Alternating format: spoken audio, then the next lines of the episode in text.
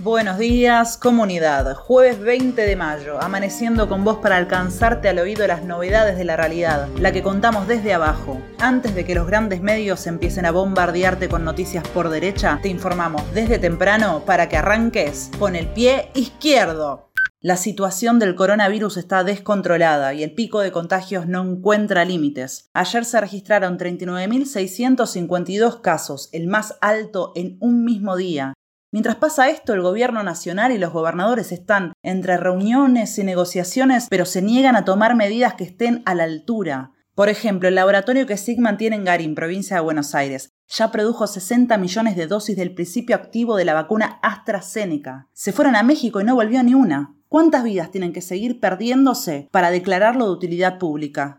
En el Congreso, mientras, como si no hubiera riesgo de colapso sanitario, discuten cosas como la fecha de las elecciones, como si cambiara algo frente a la pandemia. Nicolás del Caño dijo que postergar un mes los comicios no es garantía de nada y afirmó, no haber tocado los intereses de Sigman tiene graves consecuencias.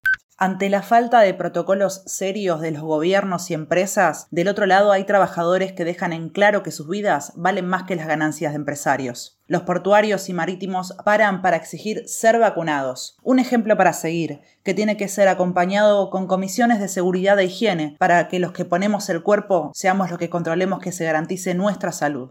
Sigue la pulseada entre el gobierno y los productores de carne por el freno a las exportaciones por 30 días. La mesa de enlace llamó a un paro en la comercialización y el ministro Culfas ya avisó que el cepo podría durar menos tiempo. Lo que va a seguir imposible para el bolsillo es el precio del asado. Hoy, en Ciudad de Buenos Aires, asambleas estudiantiles y la izquierda cortarán el obelisco en defensa de la educación pública. Repudian el rechazo masivo del gobierno nacional a quienes habían solicitado la beca Progresar y ante la falta de respuestas por la necesidad de acceder a Internet y dispositivos para poder estudiar.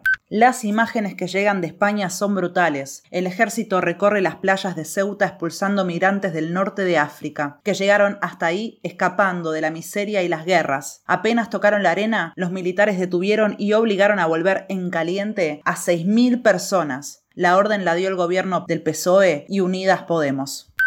Estos días en la comunidad de la izquierda diario estuvimos intercambiando sobre si el sueldo alcanza para llegar a fin de mes o queda mucho mes cuando termina el sueldo. Arriba te dejamos una nota dialogando con muchas de las historias y comentarios que nos fueron llegando. Y para la pregunta de hoy, que hablamos de los contagios en los lugares de laburo y la prepotencia de las patronales, queremos que nos cuentes, ¿cómo está la situación en tu lugar de laburo? ¿Se cumplen los protocolos?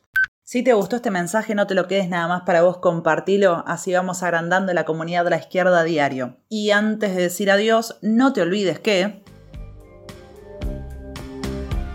Si vas a la derecha cambias hacia